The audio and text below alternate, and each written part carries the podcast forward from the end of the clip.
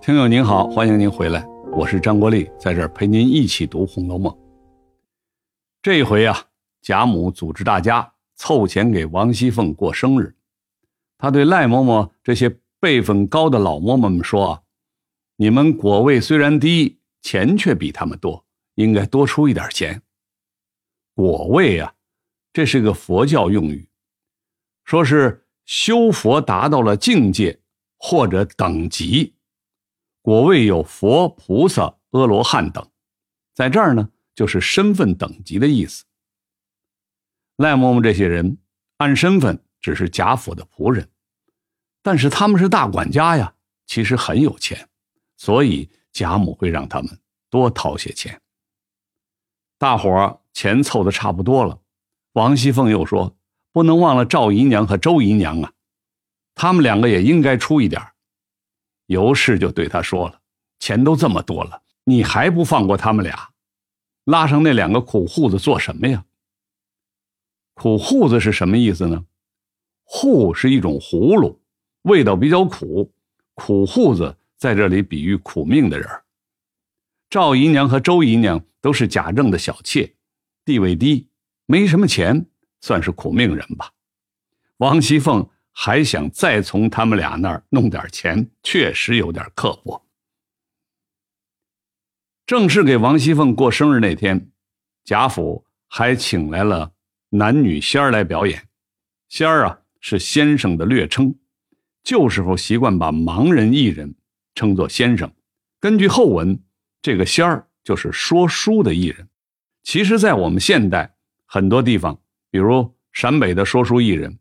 也大多都是盲人，说书技艺由老盲人教给小盲人，一代又一代的传下来。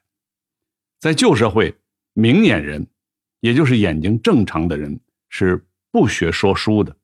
一是因为不道德，你不能夺了可怜的盲人的生意啊；二是那会儿的社会观念呢，认为说书唱戏啊什么的，是下贱的营生，不到万不得已。平常人是不会去做这些事儿的。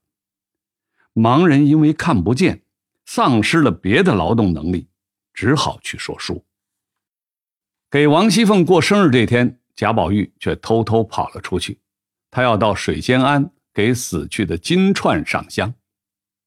走到半路，发现忘带香了，他的小厮明烟提醒他在荷包里找找，他果然找出。两星陈素，两星陈素，意思是两小块沉香和素香。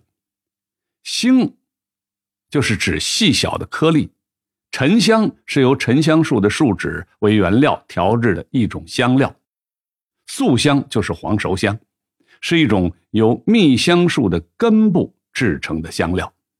贾宝玉说：“这个水仙庵是以前的老公们盖的。”老公是什么意思呢？是我们现在说的丈夫吗？还还真不是。老公这个词儿啊，在明清两代是宫里面的宦官太监的一种俗称。你看古装电视剧里，经常有什么王公公、李公公啊。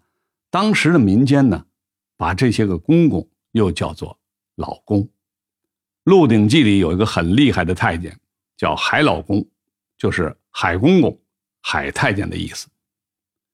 后来明清两代的小说里啊，慢慢用“老公”这个词儿表示丈夫。《水浒传》第五回，鲁智深跟人打架，那个人叫了一声说：“做什么便打老公？”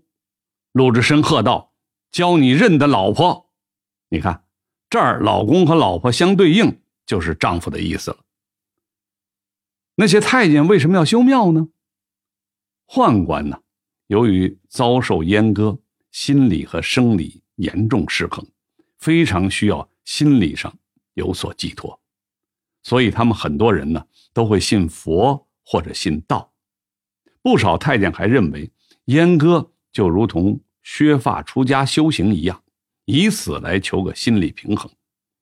当然，太监修庙除了信仰之外呢，也有实际作用，修建寺庙。